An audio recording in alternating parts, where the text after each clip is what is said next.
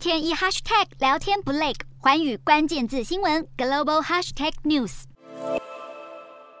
频频释出军演大片，企图营造两岸局势告急的氛围。更有日媒试图盘点，一旦中国武力犯台，将会造成全球多大的经济损失。二号，日本经济新闻报道，早从二月俄罗斯入侵乌克兰之后，就引发日本汽车制造业担忧，如果台湾有事，具体的影响将会包括台湾企业长期歇业，中国企业长时间无法交易。甚至日本在中国的资产被冻结，而报道中指出，中国是全球贸易的第一大国，GDP 是俄罗斯的十倍，更以经济合作暨发展组织 OECD 的数据来试算。光是欧美日三大经济体一旦切断对中国的贸易，日本就将痛失 GDP 的百分之三点七，欧洲 GDP 也将下降百分之二点一，美国也有百分之一点三，而中国名目 GDP 也将大减百分之七点六，附加价值贸易合计将会蒸发一点九亿兆美元，相当当于全球 GDP 的百分之二点二。另一方面，如果是 OECD 三十八个会员国联手抵制中国的影响将会更大。届时，中国名目 GDP 近一成会消失，两大阵营合计损失二点六亿兆美元，相当于全球 GDP 的百分之三以上，